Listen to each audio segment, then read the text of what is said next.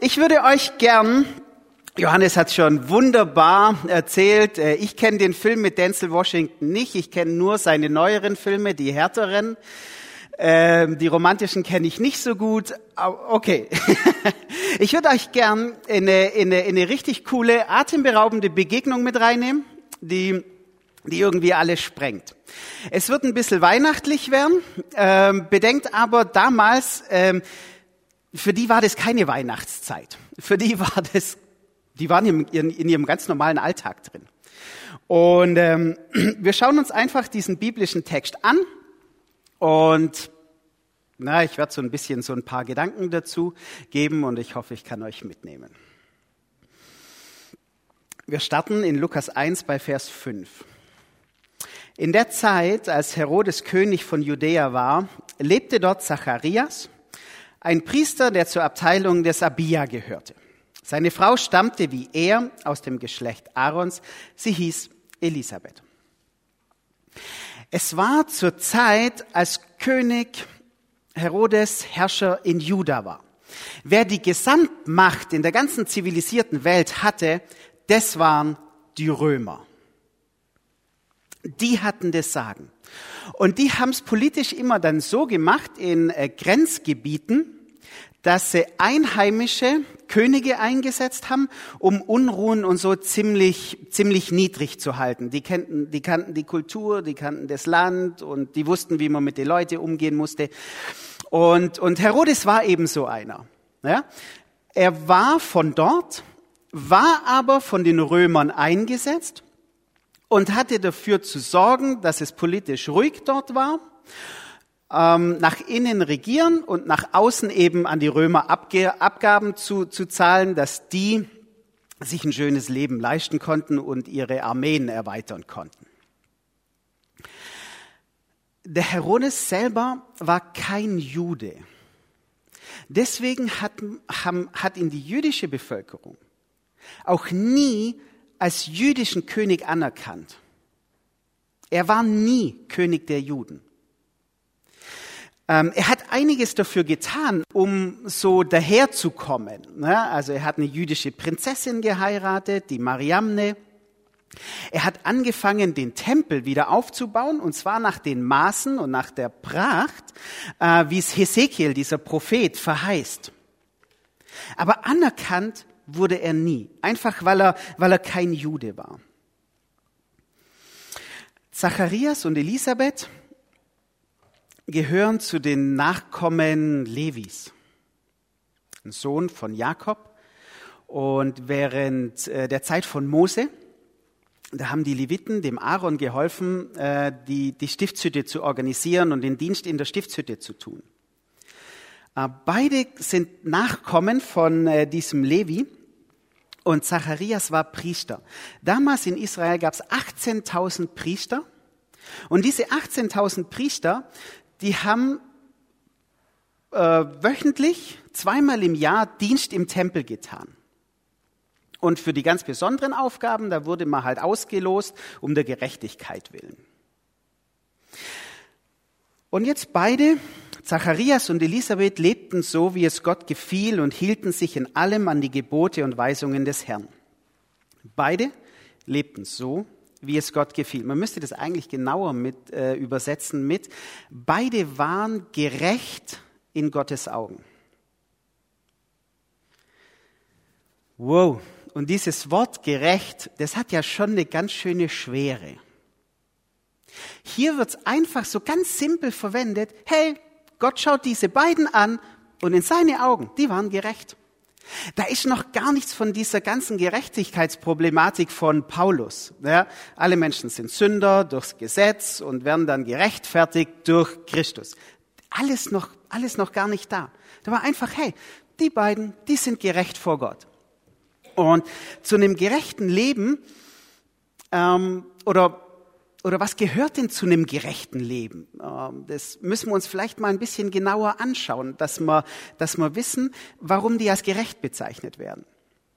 Und wir, wir gucken uns das erstmal vom Gegenteil an. Ich glaube, dann ist leichter verständlich. In der Bibel werden Menschen als ungerecht bezeichnet, die die Gemeinschaft zu anderen Menschen kaputt machen oder gefährden. Es gibt eine menschliche Gemeinschaft, die soll durch Frieden und Harmonie geprägt sein.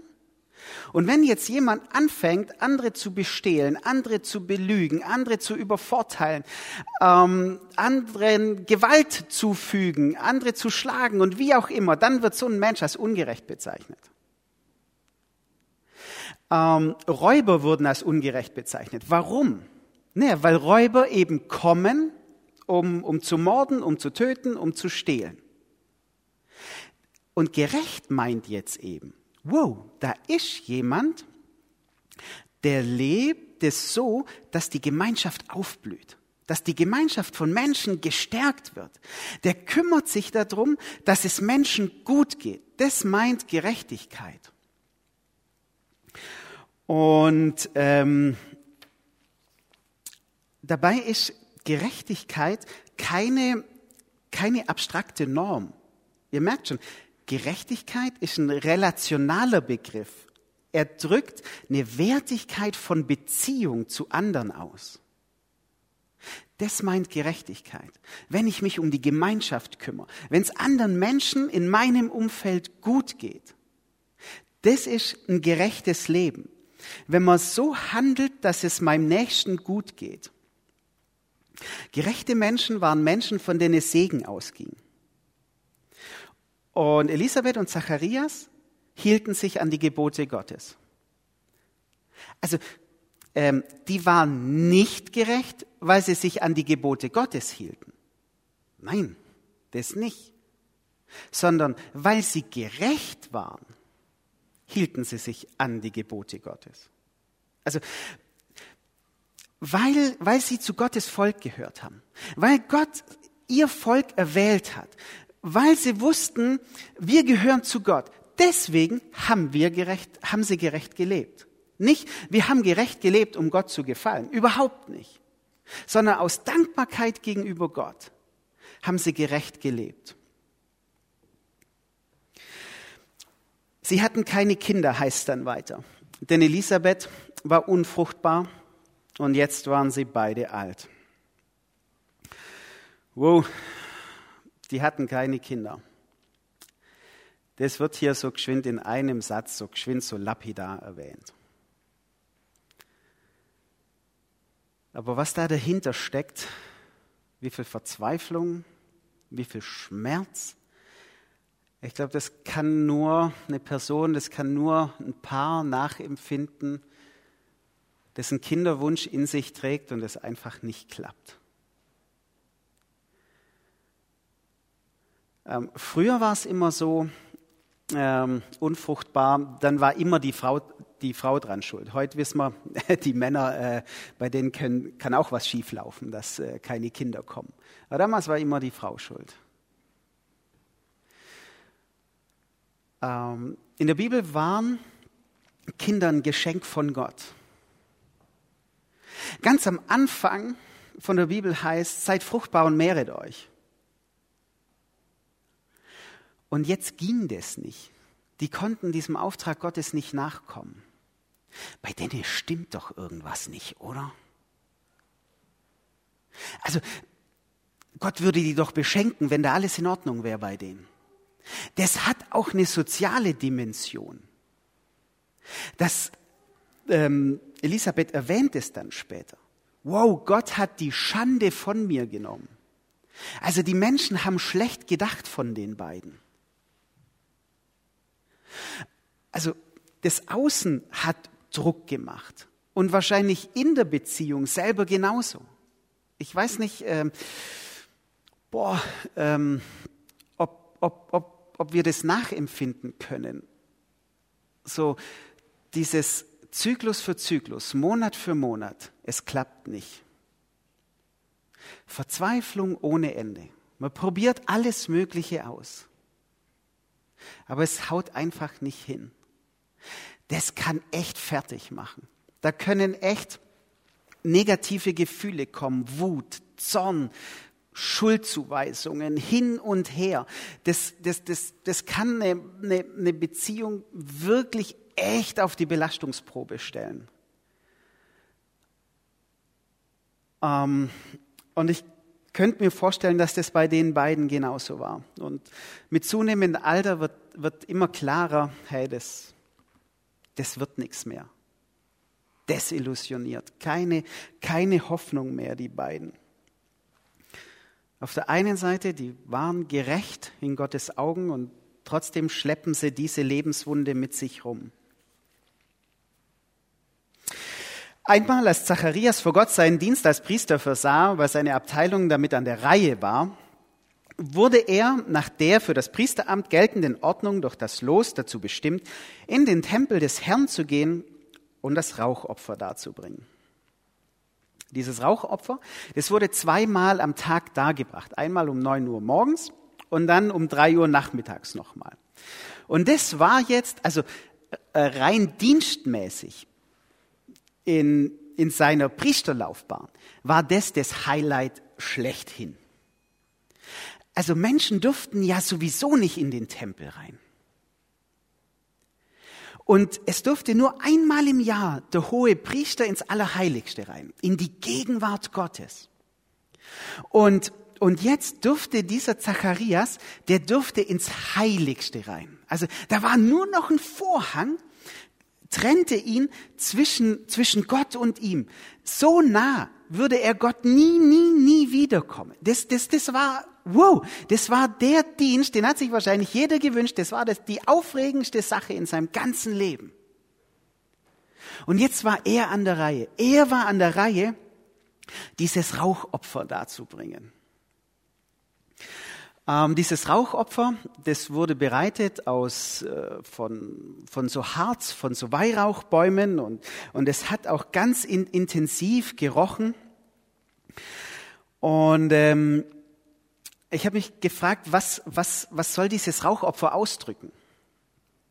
Ähm, in der Bibel wird es uns an ein paar Stellen erzählt, einmal in den Psalmen und dann auch noch in, in der Offenbarung, dass ähm, dieser dieser Rauch, der dann da aufsteigt, ähm, der soll sinnlich durch, durch den Geruch und durch den Rauch, der aufsteigt, zum Ausdruck bringen, dass, dass die Gebete, die die Menschen beten, vor, vor Gott kommen.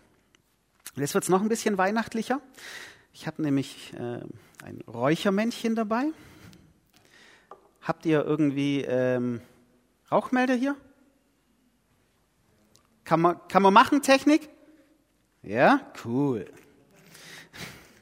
Okay. Jetzt, wir probieren es mal.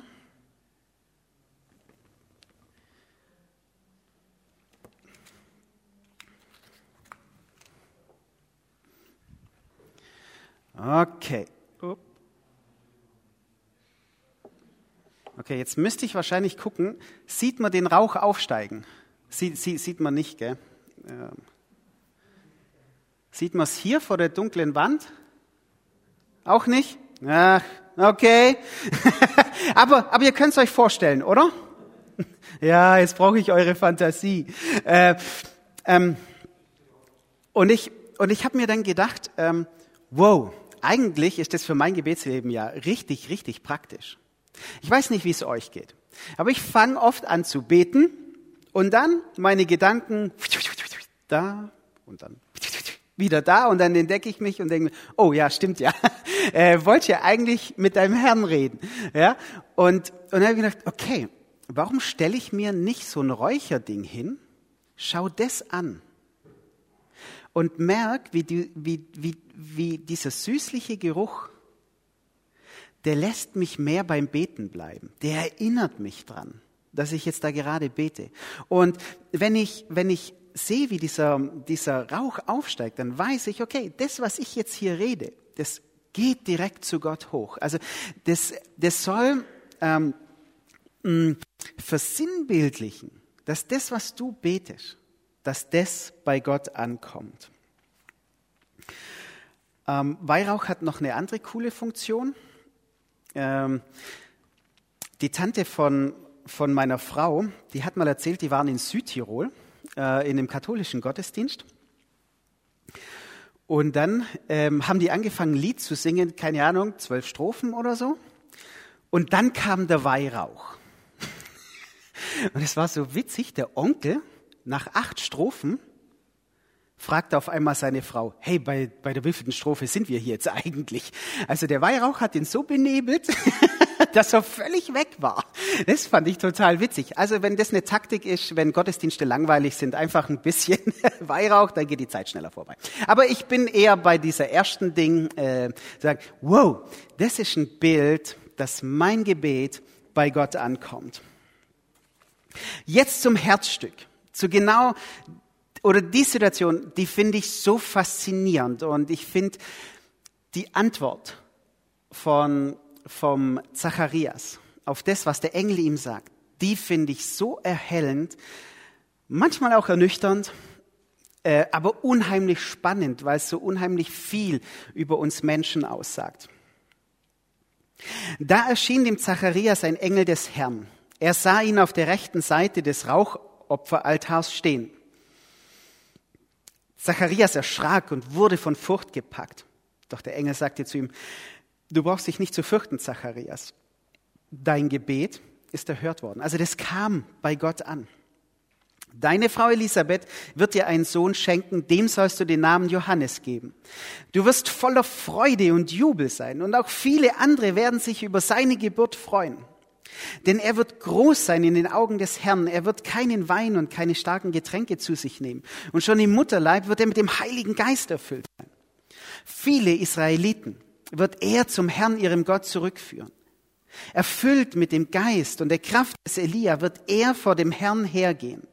Durch ihn werden sich die Herzen der Väter den Kindern zuwenden und die Ungehorsamen werden ihre Gesinnung ändern und sich nach denen richten, die so leben, wie es Gott gefällt. So wird er dem Herrn ein Volk zuführen, das für ihn bereit ist. Das ist die Ansage vom Engel. Also das, was der Engel sagt. Hey, pass auf. Gott hat dich gehört. Du kriegst einen Sohn und du wirst dich freuen ohne Ende. Deine Frau wird sich freuen ohne Ende. Die Leute, die Menschen in deinem Dorf, die werden sich freuen. Und der Sohn, der wird der Hammer sein der wird, der wird von Gottes Geist erfüllt sein. Der wird in der Kraft wirken, wie, wie ihr es nur von Elia kennt. Der, der Typ, der wird der absolute Hammer sein. Das ist das, was der Engel dem Zacharias so grob mitgibt. Und jetzt die Antwort vom Zacharias. Woran soll ich erkennen, dass das alles geschehen wird? Wow. Ähm, aber brechen wir nicht, brechen wir nicht mit Zacharias, weil ich glaube, wir sind äh, oft genauso. Woran soll ich erkennen, dass das alles geschehen wird? Mit anderen Worten, ich kann mir das nicht vorstellen. Hey Engel, wie soll denn das passieren? Hey, wie soll denn das passieren? Wie will Gott denn das machen? Und jetzt sehen wir was ganz Faszinierendes. Der Engel beschreibt ihm ein Ergebnis. Hey, das wird der Hammer. Der Zacharias ist hier und konzentriert sich auf den Prozess und denkt sich, wie denn? Wie denn? Und indem er Gedanken über den Prozess hat und sich nicht vorstellen kann, dass das passieren kann, geht sein Glaube kaputt. Meine Lieben, das ist in so vielen Bereichen unseres Lebens so. Wir haben manchmal tolle Ideen. Wir haben schöne Visionen. Aber wir hängen zu sehr im Prozess fest und, und denken, das kann aus dem Grund nicht und deswegen kann es nicht und das ist im Weg und was weiß ich und, und, und das demotiviert uns dann wieder und wir, und wir verlieren das Ziel und die Vision aus den Augen. Ich bin froh, dass, dass Gott so anders ist. Gott hat eine Idee für diese Welt. Er hat eine Vision für diese Welt. Und er macht sich nicht so sehr Gedanken drum oder lässt sich von Gedanken runterziehen, warum das alles nicht hinhauen kann. Das ist übrigens Glaube. Hebräer 11, Vers 1. Das ist ein geistliches Prinzip. Was ist denn der Glaube? Es ist ein Rechnen mit der Erfüllung dessen, worauf man hofft. Das, worauf ich hoffe, das ist das Ergebnis. Und damit rechne ich. Ich mache mir nicht großartig Gedanken drüber, was alles dagegen spricht, sondern ich konzentriere mich so stark auf das, wie es sein wird. Und das motiviert mich, genau in diese Richtung zu gehen. Deswegen, ähm, wenn ihr, wenn ihr eine Idee für euer Leben habt, wenn ihr eine Idee von Gott geschenkt bekommen habt, befasst euch nicht mit dem, warum es alles nicht hinhauen kann, sondern geht viel mehr in dieses Ergebnis rein, wie, wie cool das sein wird. Und das, und das wird euch Schritte gehen lassen, genau in diese Richtung. Ähm, der Glaubende ist überzeugt davon, dass das, was Gott verspricht, dass er das tun wird. Er rechnet damit, dass Gott handeln wird. Ähm, und jetzt ähm, noch was aus, aus, aus dieser Antwort von Zacharias. Also der Engel sagt ihm das alles, hey, pass auf, das wird passieren. Und dann der zweite Teil seiner Antwort, ich bin doch ein alter Mann und meine Frau ist auch nicht mehr so jung. Ähm, so faszinierend. Ich weiß nicht, ob ihr euch schon mit, äh, mit Kommunikation auseinandergesetzt habt. Es gibt unheimlich viele Kommunikationsmodelle. Oh, ich weiß nicht, Sender-Empfänger-Modell sagt euch vielleicht was oder die vier Seiten einer Nachricht von Schulz und Thun, vielleicht sagt euch das was. Ähm, oder Watzlawick hat er, glaube ich, geheißen, die fünf Axiome für, für Kommunikation. Ich finde die von Niklas Luhmann entscheidend, nämlich er sagt, egal wer was sagt, der Hörer entscheidet immer, was er hört. Also egal was der sagt, der Hörer entscheidet immer, was bei ihm ankommt. Ja, also egal, was meine Frau sagt, ich entscheide, was bei mir ankommt. Und andersrum auch. Ja, ähm, und ähm, also so witzig. Also der Engel sagt ihm, sagt ihm, hu, hu, so wird's werden. Und jetzt sagt er, naja, ich bin doch ein alter Mann und meine Frau ist auch nicht mehr so jung. Der Zacharias antwortet überhaupt nicht auf den Engel. Der geht gar nicht ins Gespräch mit dem Engel, sondern was macht er denn? Der antwortet nur aus seinem Selbst heraus, nur aus seiner Lebenswelt. Der, das, das, die Worte kommen vom Engel und er erzählt eigentlich was von sich. Da findet nicht arg viel Kommunikation statt. Ja, aber genau so ist es oft, ähm, wenn, wenn Gott in unser Leben kommt. Er macht uns was klar, er macht uns was wichtig und wir sagen halt dann, wie wir die Welt sehen. Ach, das macht mich manchmal herrlich nüchtern, weil ich, weil ich glaube, wow, ähm, ja, wir Menschen sind halt so. Aber ich bin so froh, dass Gott eben größer ist und dass er immer noch Wege finden wird, um mit uns zu kommunizieren. Ähm, bevor wir den Zacharias da verurteilen, ähm, einfach mal so eine Frage. Ich, hat dich in den ganz wichtigen Fragen des Lebens schon mal irgendjemand von was anderem überzeugt? Also wenn es um Frage von Glaube geht, Familie, Geld, ich bin mir sicher, nee. Und auch der Engel konnte den nicht überzeugen. Selbst ein Engel konnte den Zacharias nicht überzeugen. Also nicht im ersten Schritt. Engel werden es bei uns genauso schwer haben. Oder, äh, oder mal, ähm, wir umgeben uns meistens mit den Leuten, die eine gleiche Meinung haben wie wir. Warum? Naja, wenn jemand mit einer anderen Meinung kommt, dann fühlen wir uns irritiert und dann verunsichert es uns. Deswegen umgeben wir uns meistens mit Leuten, die eine gleiche Meinung haben wie wir. Deswegen hören wir auch am liebsten die Prediger, die das predigen, was wir gern hören würden oder die uns sympathisch sind. Ja? Weil, weil wenn jetzt auf einmal jemand kommt mit einer völlig anderen Meinung, so wie dieser Engel hier, das verunsichert uns, das hinterfragt uns, das mögen wir nicht so. Ähm, hier ist völlig, völlig anders. Ähm, der Engel kommt und er sprengt einfach die Welt von dem Zacharias. Der sprengt seine Vorstellungskraft. Ähm, vielleicht noch eine Beobachtung. Ähm, ich habe immer wieder Leute erlebt, die haben gesagt, wow, Gott hat mir gesagt. Oder ich habe den Eindruck von Gott, das. Ich bin mir da immer nicht ganz so sicher. Weil das, was die Menschen dann gesagt haben, das war eigentlich nur eine Bestätigung von dessen, von dem, was sie, was sie meistens schon eh die ganze Zeit gedacht haben. Hier sehen wir was völlig anderes. Da kommt Gott in der Person des Engels in das Leben von Zacharias und es krempelt alles um. Das, das schmeißt alles, was er bisher für möglich gehalten hat, Völlig, völlig über den Haufen. Der rechnet gar nicht damit. So entdecke ich Gott eher in der Bibel und auch im, im Leben von Menschen. Der Engel erwiderte, ich bin Gabriel, ich stehe vor Gott und ich bin von ihm gesandt, um mit dir zu reden und dir diese gute Nachricht zu bringen. Doch nun höre, du wirst stumm sein und nicht mehr reden können, bis zu dem Tag, an dem diese Dinge eintreffen. Denn du hast meinen Worten nicht geglaubt.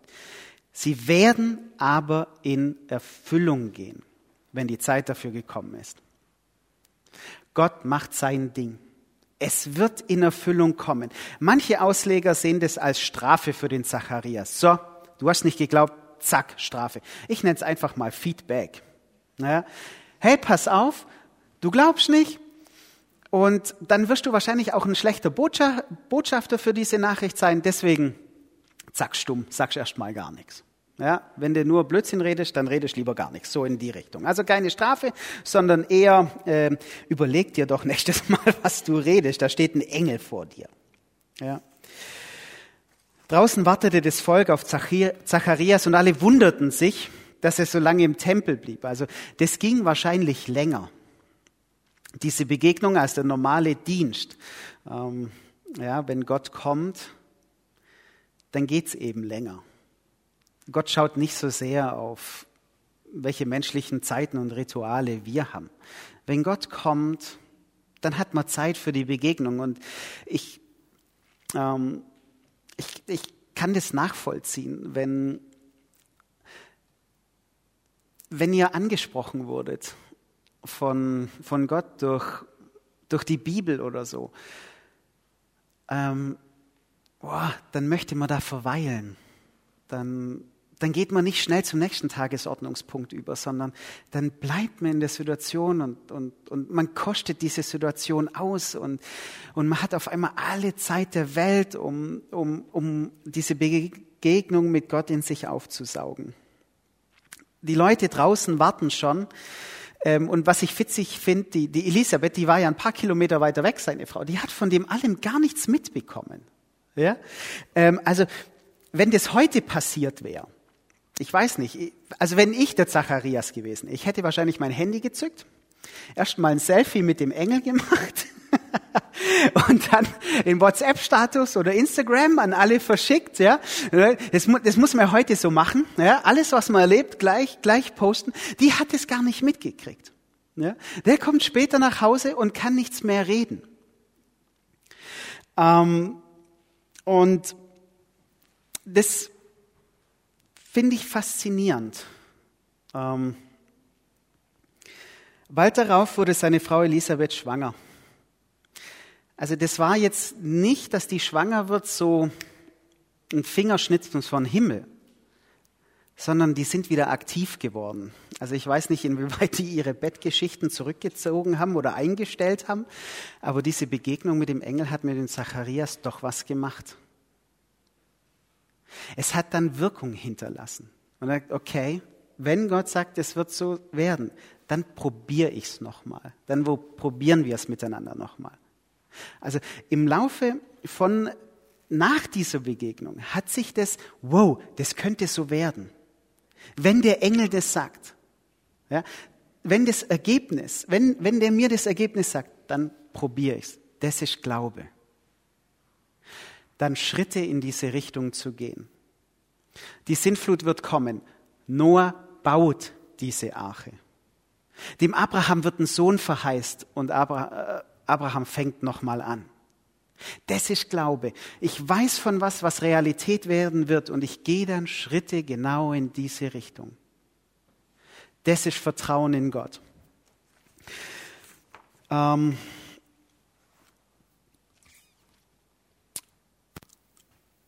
die Elisabeth, die hat die ersten fünf Monate in völliger Zurückgezogenheit gelebt. Ja, finde ich spannend. Wir müssen heute alle, oder so nehme ich zumindest unsere Gesellschaft wahr, alle großen äh, Erlebnisse, die wir haben, gleich mit aller Welt teilen. Die behält es erstmal für sich. Finde ich faszinierend. Ähm, ähnlich wie Maria vor der Geburt von Jesus, die bewegt diese Worte und das alles in ihrem Herzen. Und Gott wird dann schon dafür sorgen, dass, dass das öffentlich wird. Ähm, bin da auch manchmal äh, ein bisschen skeptisch mit, mittlerweile, wenn äh, Leute alles gleich in die Welt rausposaunen müssen, ähm, um einen Hype zu erzeugen, um sich in den Mittelpunkt zu stellen oder wie auch immer. Äh, die macht es anders. Sie, sie genießt es in, in der Zurückgezogenheit und bewegt dieses Erlebnis mit, mit Gott zusammen und das wünsche ich uns. Ähm, wenn wir Dinge mit Gott erleben, dass wir es erstmal für uns klar kriegen, bevor wir es in die Welt rausposaunen. Ich hoffe, ich konnte euch ein bisschen in diese Begegnung mitnehmen und würde zum Abschluss noch beten. Ähm, himmlischer Vater,